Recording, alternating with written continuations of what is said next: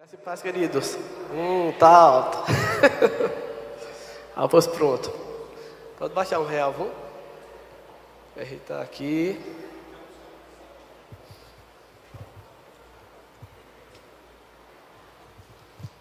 É uma honra, queridos, hoje estar aqui ministrando a palavra. Agradecer os pastores por essa oportunidade. Quero pedir que você abra aí sua Bíblia em 1 Samuel.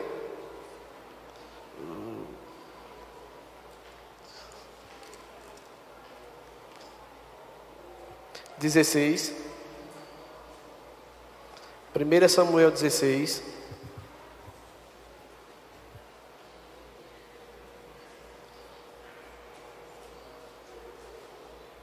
Amém? E diz assim: Finalmente o Senhor disse a Samuel: Você já lamentou o suficiente por Saul, pois eu o rejeitei como rei de Israel. Agora tome um vaso de azeite, vá a Belém e procure um homem chamado Jessé, porque escolhi um dos seus filhos para ser o novo rei. Samuel, porém, perguntou: Como posso fazer isso? Se Saul ouvir alguma coisa a esse respeito, ele me matará. Leve um novilho com você, respondeu o Senhor, e diga que, e diga que você foi sacrificar ao Senhor. Depois, convide Jessé para o sacrifício e lhe, e lhe mostrarei sobre qual dos seus filhos você derramará o azeite. Samuel fez conforme o Senhor havia dito. Quando ele chegou a Belém, os líderes da cidade foram encontrá-lo, tremendo de medo. Está tudo bem? perguntaram. A sua visita é de paz? Samuel respondeu: Está tudo bem. Vim para oferecer sacrifício ao Senhor. Trate de purificar e venham comigo ao sacrifício. E ele realizou a cerimônia de purificação em Jessé e seus filhos. E os convidou para o sacrifício. Quando chegaram, quando chegaram, Samuel olhou para Eliabe e pensou: Certamente este é o homem que o Senhor escolheu. Mas o Senhor disse a Samuel: Não julgue um homem pela sua aparência ou sua altura, pois não é este o escolhido. O Senhor não julga como julgam os homens. O homem vê a aparência exterior, mas o Senhor examina os pensamentos e as intenções do coração. Então Jessé disse a seu filho Abinadab para caminhar diante de Samuel. Mas o Senhor disse: Também não é este o homem. A seguir, Jessé chamou Samar. Porém o Senhor disse: Não, não é este o escolhido. A mesma cena se repetiu sete vezes. Os sete filhos de Jessé foram apresentados e Samuel, Samuel, e Samuel disse: O Senhor não escolheu nenhum destes. Samuel perguntou a Jessé: São estes todos os teus filhos? Não há mais nenhum. Bem, há o mais moço, respondeu Jessé, mas ele está fora nos campos, tomando conta das ovelhas. Mande chamá-lo imediatamente, disse Samuel, porque não nos assentaremos para comer enquanto ele não chegar. Então Jessé mandou chamá-lo. Ele era um rapaz ruivo, de boa aparência e de olhos vivos. E o Senhor disse: É este o escolhido. Derrame o óleo sobre sua cabeça. Assim, enquanto Davi estava entre os seus irmãos, Samuel tomou o azeite que havia trazido e o derramou sobre a cabeça dele. E o Espírito do Senhor veio sobre Davi e lhe concedeu grande poder. Daquele dia em diante, depois disso, Samuel, daquele dia em diante, depois disso, Samuel voltou a Ramar. Porém, o Espírito do Senhor se retirou de Saul, e em, lugar, e em seu lugar o Senhor mandou um espírito maligno que o atormentava. Alguns dos auxiliares de confiança de Saul disseram a ele: Existe um espírito maligno enviado pelo Senhor que o atormenta. Se o Senhor consentir, vamos encontrar um bom tocador de harpa que toque para vossa majestade, que sempre o espírito atormentador que o Senhor enviou sobre vossa majestade e o estiver aborrecendo, disseram a eles: A música da harpa vai deixá-lo calmo e logo se sentiria melhor. Está bem, disse Saul aos seus servos: Encontre para mim um bom tocador de harpa e tragam-no. Um dos servos disse: Conheço um dos filhos do, um dos filhos do homem chamado Jessé, que é de Belém. Ele, Ele não somente é um ótimo tocador de harpa, como também é um grande guerreiro, forte e valente. Fala bem e é de boa aparência. Acima de tudo, acrescentou o auxiliar de Saul. Ele vive em comunhão com o Senhor. Diante disso, Saul mandou mensageiros a Jessé com a seguinte mensagem: Envie-me seu filho Davi, o pastor de ovelhas. Jessé pegou um jumento e o carregou e o carregou de pão, uma vasilha de vinho e um cabrito e os enviou para Saul por intermédio de seu filho. Desde o instante que Davi se apresentou a Saul, Saul o amou, teve admiração por ele, e Davi se tornou escudeiro de Saul. Então Saul escreveu a Jessé o seguinte: Por favor, deixe que Davi continue na minha presença, pois gosto muito dele. E sempre que o espírito maligno enviado da parte de Deus perturbar Saul, Davi tocava a harpa e Saul se sentia melhor e o espírito maligno se retirava. Até aqui. Feche os seus olhos e vamos orar. Espírito Santo, nós queremos colocar, Senhor, diante de Ti a Tua palavra. Queremos te pedir, Espírito Santo, que o Senhor venha ministrando em nossos corações nessa manhã, falando aos nossos corações, não o que nós, nós queremos ouvir, mas o que nós precisamos ouvir, Espírito Santo. E que essa mensagem, Senhor, venha trazer uma revelação para cada irmão que está aqui, para que eles possam, Senhor, desconstruir na sua mente, Senhor, coisas que foram construídas. Tu tens, Espírito Santo, total liberdade. Nós somos inteiramente dependentes do Senhor. Amém. O título dessa mensagem é Desafios na vida de um cristão. Deixa eu olhar aqui a foto. Botar não. Que da outra vez eu disse assim, eu vim pregar os porquês da vida. Aí eu pedi para tá, botar aí uma foto de uma pessoa pensando, alguma coisa desse tipo. Quando eu olhei, estava um velho sentado na calçada, triste. Aí o Ferdinando tirou uma foto e mandou para mim. E queridos, eu acredito que essa mensagem de Davi, ela nos ensina qual a motivação do nosso coração em servir o reino de Deus ou estar na presença de Deus. E é interessante que eu coloquei aqui no nosso primeiro ponto, foi reconstruir as configurações. Quem mexe com celular, quem mexe com computador, quem mexe nesse mundo virtual, sabe que existem configurações que precisam ser atualizadas. Por quê? Porque senão ele vai ficar para o passado e não vai servir. E é interessante que para mim e para você é complicado desconstruir algo que foi construído há anos. Quando a gente se converte, nós já nos convertemos, geralmente com idade, já com experiências, não é isso? Comigo foi assim, já tinha vivido aí um bocado, então eu já tinha uma bagagem mundana bem grande. Então, para você desconstruir isso não é fácil, porque você conhece Jesus e você passa a querer pensar como Jesus pensa ou agir como ele age. E uma coisa que é desafio para nós que nos convertemos inicial, primeiro é as festas, as festas mundanas, as festas do mundo. Eu lembro que eu sempre gostei de festa, eu sempre gostei de forró, sempre gostei de garanheta, sempre gostei de bichindó, festival de inverno eu ia às 10 noites. Veja, então eu era um homem farreiro, um homem que gostava de farra. Então, para que eu viesse desconstruir, para que eu viesse mudar essa configuração, não foi fácil. Quando eu me converti, na minha mente vinha: eita, mas eu vou deixar o forrozinho. Eita, mas eu vou deixar chiclete com banana. Eita, mas eu vou deixar de ouvir essa música que eu gosto tanto. Então existe esse desapegar, que é mudar essa configuração. Outra coisa são costumes. Geralmente nós vemos de costumes. Quando eu casei, lá em casa a mãe colocava é, tempero em pote de maionese. Sempre colocou. Porque ela dizia que tinha que ficar bem fechado, porque senão o cheiro ia sair. Quando eu casei, Suzy foi colocar no pote comum, um pote pequenininho. Quando ela colocou que tampava assim, aí eu olhei, ela disse, não, Suzy, não pode não. Tu tem que colocar no pote que feche, porque senão o cheiro sai. Por quê? Porque eu tinha uma, um costume da minha casa. Então nós trazemos junto com, com a nossa vida esses costumes, vícios, uns álcool, droga, prostituição e assim sucessivamente. Existem vários tipos de vícios. Então nós também precisamos desconstruir. Como é que eu vou desconstruir? Como é que eu vou mudar a configuração de não me interessar mais por beber, por fumar, e assim, etc e tal. Outra coisa é dogmas que nós aprendemos de pequeno. Não reza assim, não ora assim, tem que ser sentado, tem que ser em pé, bota o boné, tira o boné. Deus não escuta você assim, Deus não escuta você deitado, não é? Não sei se você passou por isso. Eu passei. O pessoal dizia, não, não bota assim não, que Jesus não vai ouvir oração. Quando for orar, tira o chapéu, porque o chapéu Jesus não escuta. Então são dogmas que nós ouvimos que vai sendo construído na nossa mente. E o outro é manias. Uma mania que eu tinha era de ter a sandália virada para baixo, emborcada.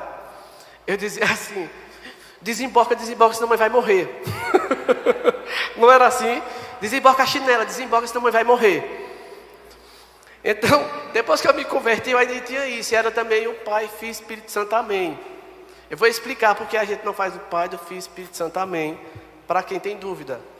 Quando você sai de casa, você pede o quê? O Pai, Filho e Espírito Santo, amém. É para você pedir a bênção para sair de casa. Você está pedindo uma cobertura espiritual, não é isso? Todos concordam, não é assim? Você vai jogar bola, aí já pede a benção. Você vai tomar banho numa piscina, toca na água e se benze. Eu fazia isso. Aí você vai fazer alguma coisa, você se benzia. E eu e passava em frente a uma igreja, aí você se benzia que era como se fosse sinal de respeito. E eu perguntei, eu lembro que no meu discipulado, disse, oh, pastor, por que os crentes não, não fazem nome do Pai, Filho e Espírito Santo Amém? Ele já disse, porque o Pai, Filho e Espírito Santo Amém está dentro de você. A partir do momento que eu e você nós aceitamos Jesus como Senhor e Salvador, o Espírito Santo, a Trindade, ele passa a habitar dentro de ti. Por isso que não precisa mais nome do Pai, do Filho e Espírito Santo, amém. Porque ele está dentro de você. Você já anda protegido. Amém. Então nós precisamos desconstruir. Nós precisamos mudar a configuração dos nossos pensamentos para que nós possamos avançar. Que muitas vezes pessoas elas não conseguem romper e avançar na vida espiritual, porque ela ainda vive do passado, ela ainda vive desses dogmas, ela ainda vive desses costumes e ainda estão presos em vícios. Então, lá em Romanos 12, se você quiser abrir, Romanos 12, 2. Eita, é água de coco também. que maravilha. Gostei, minha gente, gostei. Top das galáxias. Abra aí Romanos 12, 2 diz assim: Não se amodem ao padrão deste mundo, mas transforme pela renovação da sua mente, para que sejam capazes de experimentar e comprovar a boa, agradável e perfeita vontade de Deus. Em Romanos 8, 5 e 7, também diz assim: Quem vive segundo a carne tem a mente voltada para o que é para o que a carne deseja, mas quem vive de acordo com o espírito tem a mente voltada para o espírito, que o espírito deseja. A mentalidade da carne é morte, mas a mentalidade do espírito é vida e paz. A mentalidade da carne é inimiga de Deus, porque não submete à lei de Deus, nem pode fazê-lo. Então a primeira coisa que nós devemos fazer para renovar a nossa mente é na leitura da palavra. Nós precisamos ler a Bíblia. Nós precisamos ter o hábito, e isso é diário. Às vezes você pode dizer, não, mas eu escuto louvor, eu faço alguma coisa, mas assim, a palavra estou meio falho, não estou lendo. Então, automaticamente, o teu conhecimento da palavra, você vai esquecendo. Por quê? Porque você não está praticando. E tudo que nós praticamos se torna um hábito. E é interessante que quando se torna um hábito, começa a vir na nossa mente. Tem pessoas que dizem assim: ah, eu não consigo decorar um versículo. Ou sou ruim de decorar. É porque não lê. Não lê, eu digo a você, porque se você lê, não tem como você ler sempre e não aprender. E não como. Ah, já mas a Bíblia é grande, é de Gênesis a Apocalipse. Lógico que é evidente que nós não somos Cristo. Nós não vamos aprender de Gênesis a Apocalipse, mas vai ter um básico, tanto para você discipular, para aconselhar e para você confrontar o pecado em você mesmo, quando você tiver em dificuldade. Então é necessário. Então nós vamos para a escolha de Davi e a cena do sacrifício sem Davi. Reconstruir a configuração do primogênito pois quem era para ser ungido como rei seria o primogênito. Então Jessé pensou: como assim? Teria que ser o filho mais velho. Queridos, na tradição, o primogênito, o primeiro, era o que seria rei, era o que seria consagrado.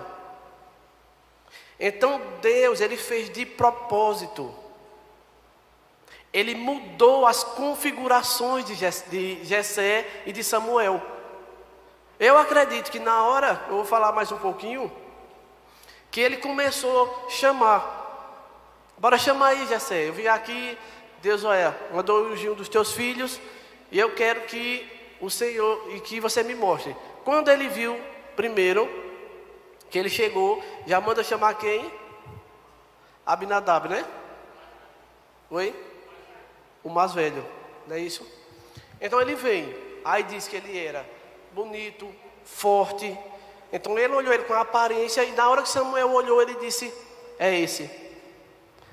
Aí Deus disse: Não atente para a aparência, porque eu olho o coração. E depois foi até engraçado. Aí ele pega e diz: Pega o outro filho dele e diz assim: O Abinadab faz o seguinte: desfila na frente de de Samuel, passa na frente de Samuel para ver se é tu. Acho que ele subiu os peitos de pombo, aí disse, eu vou, sou eu. Aí passou, aí desfilou, estou trabalhando na beleza. Aí o Senhor, não é esse não, reprovado, sai daí. E aí continuou, chama o outro, chama o outro. E ele continuou por sete vezes. Sete vezes mostrando quem era. E Deus disse: Não é nenhum desses. Então, no verso 11, ele diz assim. No verso 10, ele diz: Samuel disse a Jessé: Não, o Senhor não escolheu nenhum desses. E no 11, então perguntou a Jessé: Estes são todos os filhos que tens? Jessé respondeu: Ainda tenho um caçula mas ele está cuidando das ovelhas. Samuel disse: Traga-o traga aqui.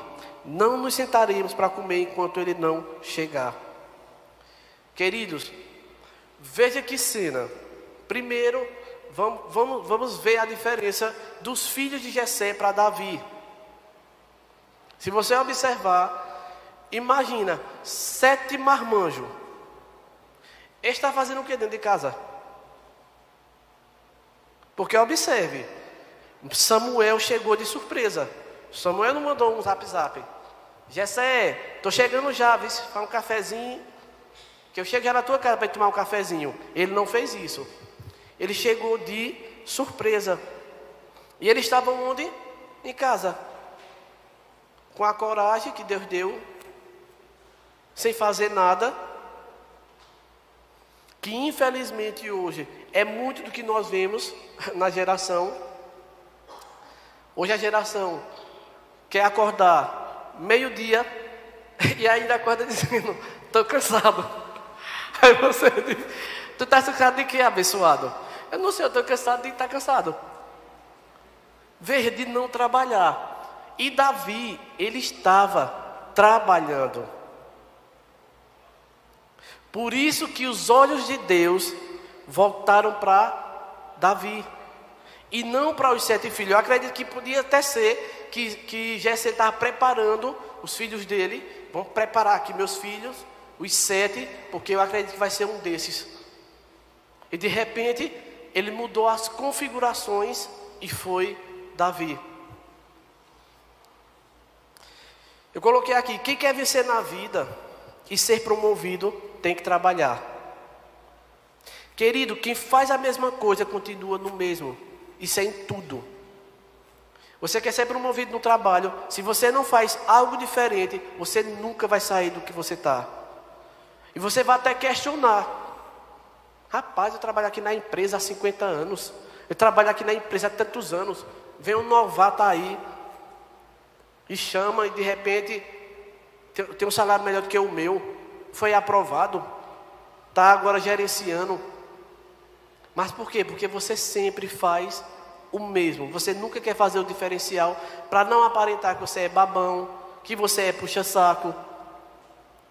Só que nós precisamos ser diferentes e trabalhar. E não fazer só o que manda. Não só fazer o que manda, que tem pessoas que é assim, vocês assim, tira esse papel daqui. Aí ele tira o papel daqui e bota, bota esse papel aqui, bota aqui faz aqui. Ele não limpa, ele não faz alguma coisa diferente. Então Deus, Ele está olhando as nossas atitudes. E não existe uma forma, uma forma para o sucesso. Para ser bem sucedido, requer de nós esforço e dedicação. Porque as pessoas, muitas vezes, hoje em se você for para a internet, você vai achar sete dicas para o sucesso, não sei o que lá para o sucesso. Só que se você não correr atrás, você vai continuar sem sucesso. Você vai continuar olhando a internet, você vai continuar olhando o que é que é para fazer, mas sua vida não vai mudar. Por exemplo, você quer casar. Eu quero casar, José. Primeira coisa que tu tem que fazer é ajeitar a carcaça. tem que se ajeitar. Às vezes tem gente que está solteiro, quer casar, queridos, mas anda feito um lambaia. Anda feito uma lambaia. Não sei nem se existe esse nome. Existe lambaia? Ah, pois existe a lambaia. Não toma banho. O barro, terrível. Vai conversar com uma menina ou com uma menina, e a pessoa se distancia. Aí diz, misericórdia, jogou um par de bosta na minha cara. então se você quer conquistar alguém, se você quer conquistar alguém, se organize, tem até uma música, se organize, se organize. É? Se organiza, rapaz. Vê, moça, também. Ajeita os cabelos, escova os dentes, toma um banho. Olhe sua roupa. Vai para um encontro. Faça o diferencial no encontro. A primeira impressão é a que fica. Tem gente que vai marcar um encontro, sai do trabalho. Olha, a primeira vez que eu vou me encontrar com tal pessoa. Vai com a mesma roupa do trabalho. Aí você diz assim: Meu Deus, se não, não conhecer tá assim, imagina quando casar. Essa pessoa vai se, se, se arrumar? Não. Então, para que eu tenha um relacionamento, eu preciso me arrumar. Eu preciso investir em mim para que eu seja bem visto. A pessoa diz assim: olha, fulano é jeitosinho. E tem gente que fica bonito com o Espírito Santo e fica bonito também com arrumado. Outra coisa é ser usado por Deus. Muitas pessoas querem ser usadas por Deus. Eu quero ser usado por Deus. Eu quero pregar, eu quero fazer isso, eu quero assim, assim, assado. E pode se perguntar: Meu Deus, por que eu não sou usado por Deus? Por que Deus não me usa? Queridos, você só vai ser usado por Deus quando a sua vida não for mais sua. É muito crente que entrega a vida a Jesus e pega de volta. E vive cheio das suas vontades. Não tem como Deus usar pessoas que não se submetem a Ele, que não obedecem ao que Ele está pedindo. É ilusão. Saul eu não, não me detive na, na, quando Saul foi consagrado como rei. Só que você sabia, Saul ele não foi consagrado pelo, por, como rei por Deus, de fato. Saul ele foi por falta de opção. As pessoas queriam Saul como rei e colocaram ele como rei. E veja no que deu. E ele era, de fato, um homem de Deus. E no texto que a gente viu, eu achei muito forte. Quando Davi foi ser consagrado, Deus retira o espírito de Saul. Queridos, isso é muito forte para nós que somos cristãos. Nós precisamos de fato perguntar ao Espírito Santo: Senhor, por quê? Para quê? E em que o Senhor quer me usar? E entregar o que Deus quer. Tem gente que Deus diz assim, está no relacionamento. Aí o Espírito Santo diz assim: abandona esse relacionamento, não é de Deus. Estás pecando. Estás avançando o sinal. Teu emprego. E olha outra coisa. Às vezes tem gente que diz assim: Eita, fulano começou a trabalhar, o emprego desviou ele. De forma nenhuma. Eu ouvi até uma palavra de Luiz Hermínio esses dias sobre o orgulho. E ele disse: o trabalho ou o namoro não desviou, apenas revelou o que estava dentro da pessoa. Querido, nós não podemos fingir que somos cristãos. Nós não podemos fingir que conhecemos Cristo. É como a pastora pregou domingo passado. É você não ser íntegro. Nós precisamos de fato ter esse conhecimento para querer ser usado e a revelação para que Deus possa lhe usar. Outra coisa é na vida intelectual. Nós precisamos crescer intelectualmente. Você precisa buscar crescer, não parar. Ah, mas eu não tenho, José não tem coragem não. Pois crie coragem. Hoje o nível superior não é mais. Antigamente o nível superior era o top, não era? Segundo grau, era ensino médio. É que hoje mudou tudo, né? Que na minha época era primeira, segunda, terceira e quarta. Aí era quinta, sexta, sétima, oitava. Primeiro, segundo, terceiro. Agora mudou. Já fez faz terceiro que é quarto, fazia segunda que era terceira, terceira que é quinta, quinta que é sexta. Eu não, eu não sei mais de nada. Aí me perguntou, ele está em que série? Eu digo, eu não sei. Mas que ele está na quarta que é a quinta, ou a quinta que é a quarta. Mas não é assim as aulas de hoje. Eu não sei como é esse pisoteio. Aí, só que hoje o superior é algo básico. Não é mais aquilo que as pessoas dizem. Eita, o superior, tem nível superior. Hoje, para trabalhar, antigamente era segundo grau. Vaga de emprego, segundo grau. Hoje é superior.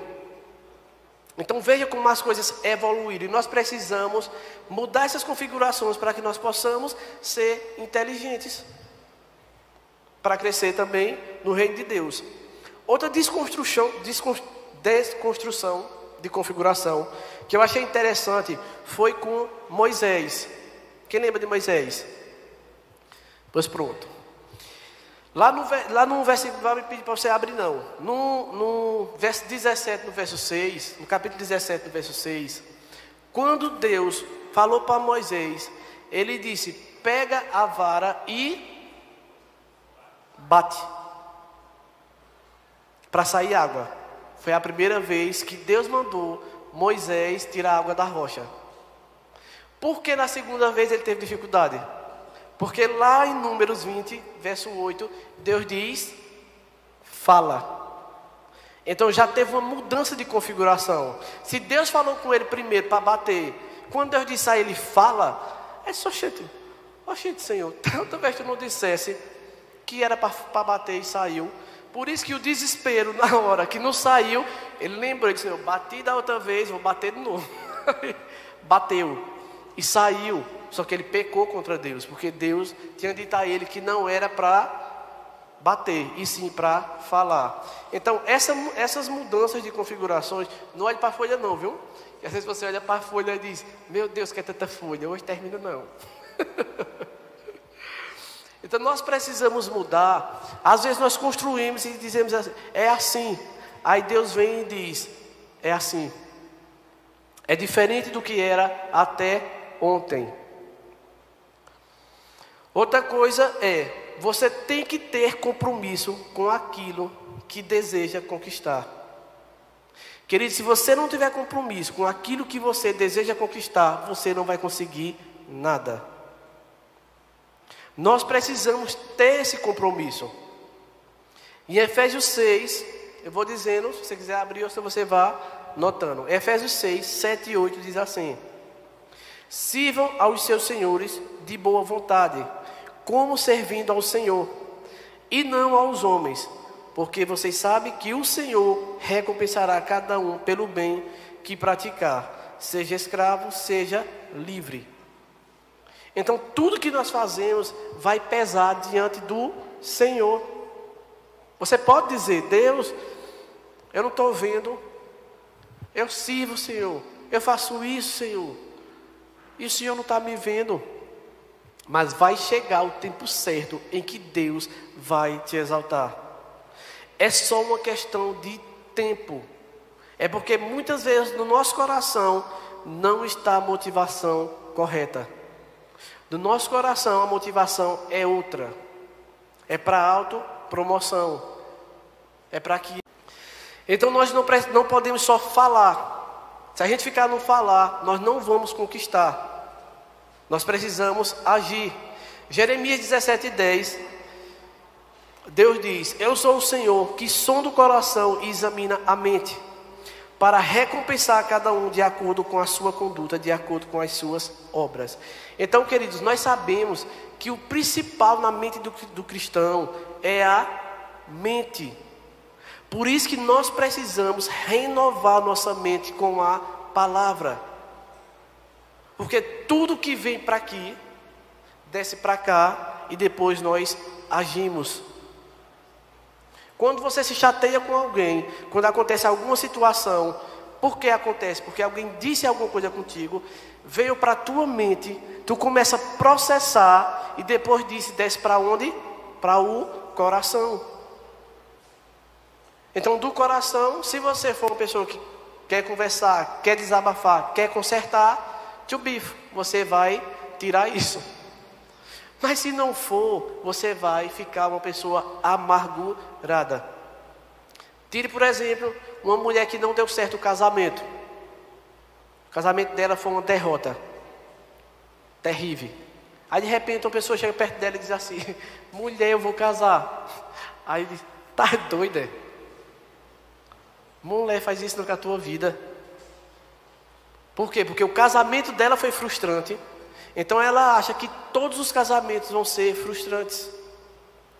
Eu já conheci, conversei com uma pessoa que teve filhos que fizeram muito essa pessoa sofrer. E quando você falava que alguém que engravidou era notório o semblante dela descair, como se ela dissesse: misericórdia, tá doido. Ter filho não é bom. Por quê? Por conta de uma frustração. Então nós precisamos ter essa mentalidade reconstruída em Cristo.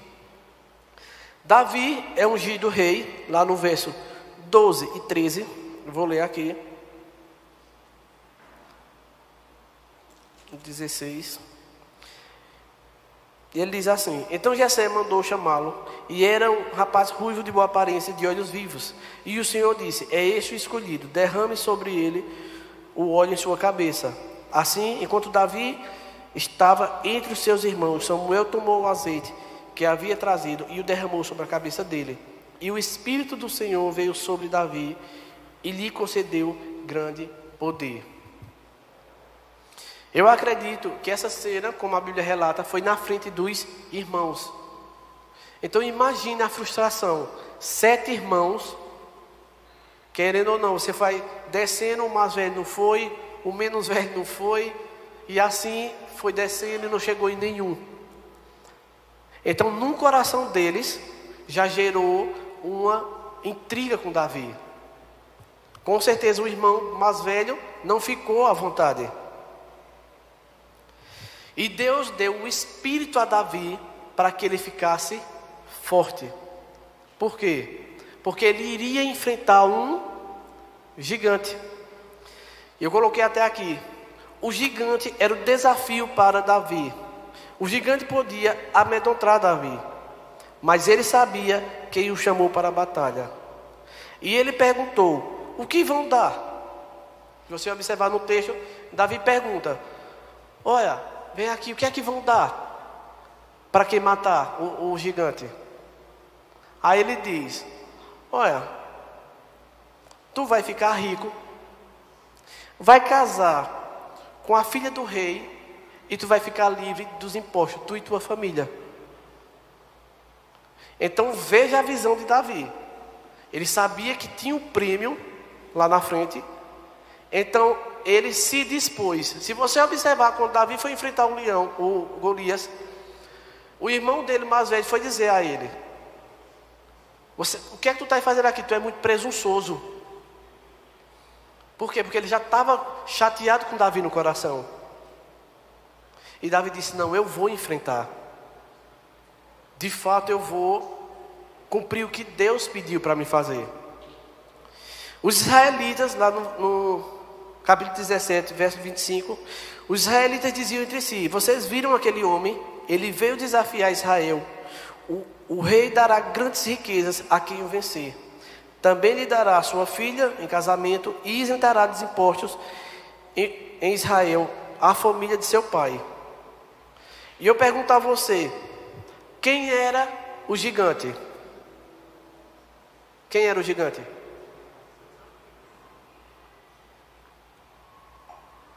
Muito bem, César. César respondeu certíssimo. Era a oportunidade de Davi. Queridos, Deus coloca situações em nossas vidas que é a nossa oportunidade. Depende da visão que eu enxergo. Davi poderia ter olhado para o gigante e ter dito: Oxe, vou nada. Um homem desse tamanho, Deus me defende, livre me guarde-me. Vou não. Só que ele olhou, observou a oportunidade. Além do primo, ele seria, ele nem sabia, viu? No fundo, no fundo, Davi ele não sabia. Mas além dele ganhar os prêmios, ele iria ser o sucessor de Saul. Muitas vezes o gigante, os desafios na nossa vida será a oportunidade da promoção. Quando não entendemos isso, vemos as lutas como algo para nos matar, desanimar e criar em nós amargura e dureza de coração. Eu vejo muitas pessoas dizer isso, amarguradas. Não, mas porque eu passei por isso. Olha, porque eu fui traído. Ah, porque eu fui assim. Ah, porque eu fui aquilo. Ah, foi minha mãe. Ah, foi meu pai. Ah, eu passei por isso. Ah, eu fui humilhado. Eu estava vendo até um relato de uma moça de 14 anos que ela engravidou. Engravidou de gêmeos e foi abandonada pelo marido. E o pai dela também abandonou ela. E resumindo a história, ela teve que correr, fazer, foi, e, foi demitida do emprego. Foi demitida do emprego, o pai abandonou, o marido abandonou ela com cinco meses. Então ela ficou para criar os filhos, providenciar dinheiro, fazer tudo. E é interessante que ela falou até que ela chegou a passar fome. Mas se nós, normal, você passa fome, já é ruim. Imagina a mulher grávida. Mulher que é grávida já sabe como eu pisotei. Ela come muito. Porque ela está comendo por um ou por dois. E ela falando da dificuldade que ela teve. Só que, queridos, ela correu atrás. Foi bem interessante esse relato, é porque foi uma história bem grande, ela conta todos os detalhes. E ela correu atrás, e no final ela conseguiu se levantar, ela conseguiu criar os dois filhos. Se você, ela é até, ela é até youtubers, youtubers. Se você observar, só não sei o nome dela. Ela é youtubers. E ela tá lá a história dela. E ela falando e ela mostrando. E ela mostra os dois filhos gêmeos dela. E depois ela arrumou uma, um, um, rapaz que assumiu os dois filhos. Ela engravidou e teve uma menina. Bem linda. E só que foi um desafio para ela. Imagine. Ela se deparar com uma situação grávida. De repente o cara deixa, descobre que é gêmeos. O pai expulsa e ela de quebra perde o emprego. Ela poderia ou dar os seus filhos ou então querer se matar. Mas para mim não vai ter mais, não vai ter mais saída. Como eu vou, se eu não vou me alimentar, como é que eu vou alimentar os meus filhos? Só que ela não enxergou dessa forma. Nós precisamos mudar a nossa visão em relação às lutas e às dificuldades que passamos. Agora eu costumo dizer, queridos, as dificuldades e as lutas geradas pelo reino. Porque às vezes tem lutas que você gera pela sua língua, pelas suas escolhas erradas, pelas amizades. Aí você, pelas contas. Aí você diz assim: Eita, Satanás está furioso. É não, porque tu comprou, não era para ter comprado, não. Tu sabia que não era para ter comprado, estava devendo demais. Eita, Satanás está furioso. Olha, confusão da, arrumei uma confusão. Porque tu falou que não devia. Devia ter ficado calado. Nós precisamos ouvir mais e falar menos. Sabia quem fala mais, peca mais. Problemas e dificuldades servem para nos amadurecer e nos levar a um nível mais alto de fé e maturidade. Quando Saul estava precisando de alguém para tocar, para os demônios sair, quem ele chamou? Deixa eu lhe perguntar. Saul tinha os melhores instrumentistas? Com certeza. O cara era rei. Então ele tinha aqueles que tocavam é, aquelas músicas bem chururu, chururu, que ele dormia. Só que existe uma diferença entre ser tocador e ser adorador. Davi, ele tinha a presença de Deus. Para expulsar os demônios, precisava da presença, não era apenas tocar. Saul tinha os melhores ministros de louvor e a diferença de Davi era o Senhor. E outra coisa que eu quero enfatizar para você, que eu achei top das galáxias, observe, anote isso. Deus sempre vai nos aproximar daquilo que Ele quer nos dar. Davi ele seria o quê?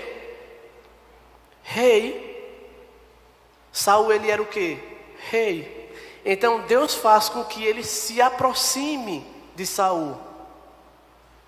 Então, queridos, não perca a oportunidade. Veja de que ou de quem Deus está te aproximando. Muitas vezes nós deixamos passar de fato, por não ter essa percepção, por não ter muitas vezes essa visão. E Deus está querendo, te, querendo te dar algo, e você está igual aquele cantor, que eu esqueci o nome dele. Com a boca aberta, esperando a morte chegar. Nós precisamos observar o que Deus tem nos colocado na oportunidade para que você venha abraçar. E abraçar de todo coração. Dificuldades nos deixam fortes. Lá em Tiago 1,3 diz: Pois vocês sabem que a prova da, da sua fé produz perseverança. Em Hebreus 10, 36 diz: Vocês precisam perseverar de, de modo que, quando tiverem feito a vontade de Deus, recebam o que Ele prometeu. Deus prometeu a você algo? Deus disse a você algo ministerialmente falando? Deus falou com você? Falou? Então é hora de você trazer à memória o que te dá esperança para que Deus possa cumprir, queridos. Só que tem um percurso. Como eu falei, você não vai ser usado por Deus de qualquer jeito. Nós precisamos buscar aquilo que Deus tem. Você quer pregar? Você vai ter que estudar a Bíblia. Você vai ter que ter intimidade. Você vai ter que jejuar. Só que isso não é de agora, não é o momento. Eu lembro quando eu me converti, que eu ia fazer alguma coisa. Aí geralmente quando eu ia testemunhar, no início era o que eu fazia. Eu jejuava só no dia que eu ia pregar. Ou no dia que eu ia testemunhar.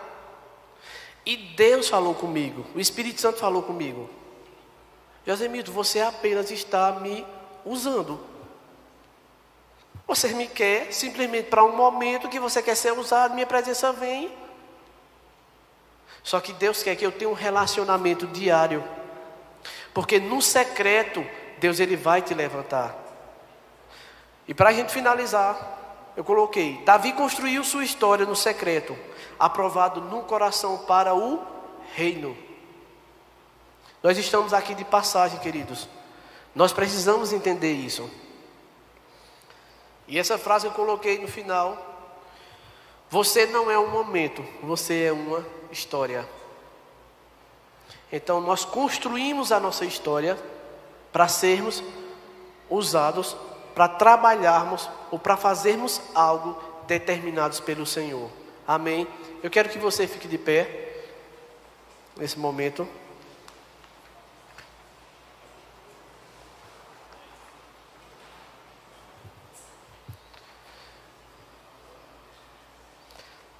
Quero pedir que você feche seus olhos. E eu quero que você entenda isso.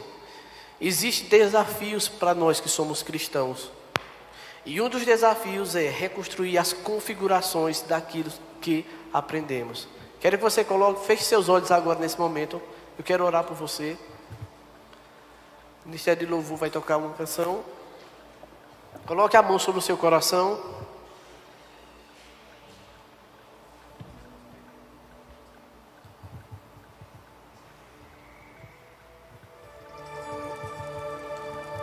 Pai, em nome de Jesus, nós queremos colocar nossas vidas diante do Senhor nessa manhã, início de tarde. Queremos te pedir, Espírito Santo, que assim como Davi, que foi ungido no secreto, que serviu no secreto, e o Senhor viu as motivações do seu coração, o Senhor viu, Deus, o trabalho de Davi, o cuidado pelas ovelhas. Senhor, que o Senhor possa gerar, Senhor, em cada um de nós nessa manhã, Espírito Santo. Um coração, Senhor, que entenda o que é trabalhar, o que é servir, com a motivação correta. Espírito Santo, nós não queremos glória para nós. Nós queremos, Senhor, unicamente arrebatar ovelhas para o teu reino, ser direcionados pelo teu Espírito. Senhor, eu quero colocar a vida de cada irmão aqui nessa manhã. Espírito Santo, aqueles que não estão conseguindo, que existe, Senhor, na sua mente, nas suas emoções,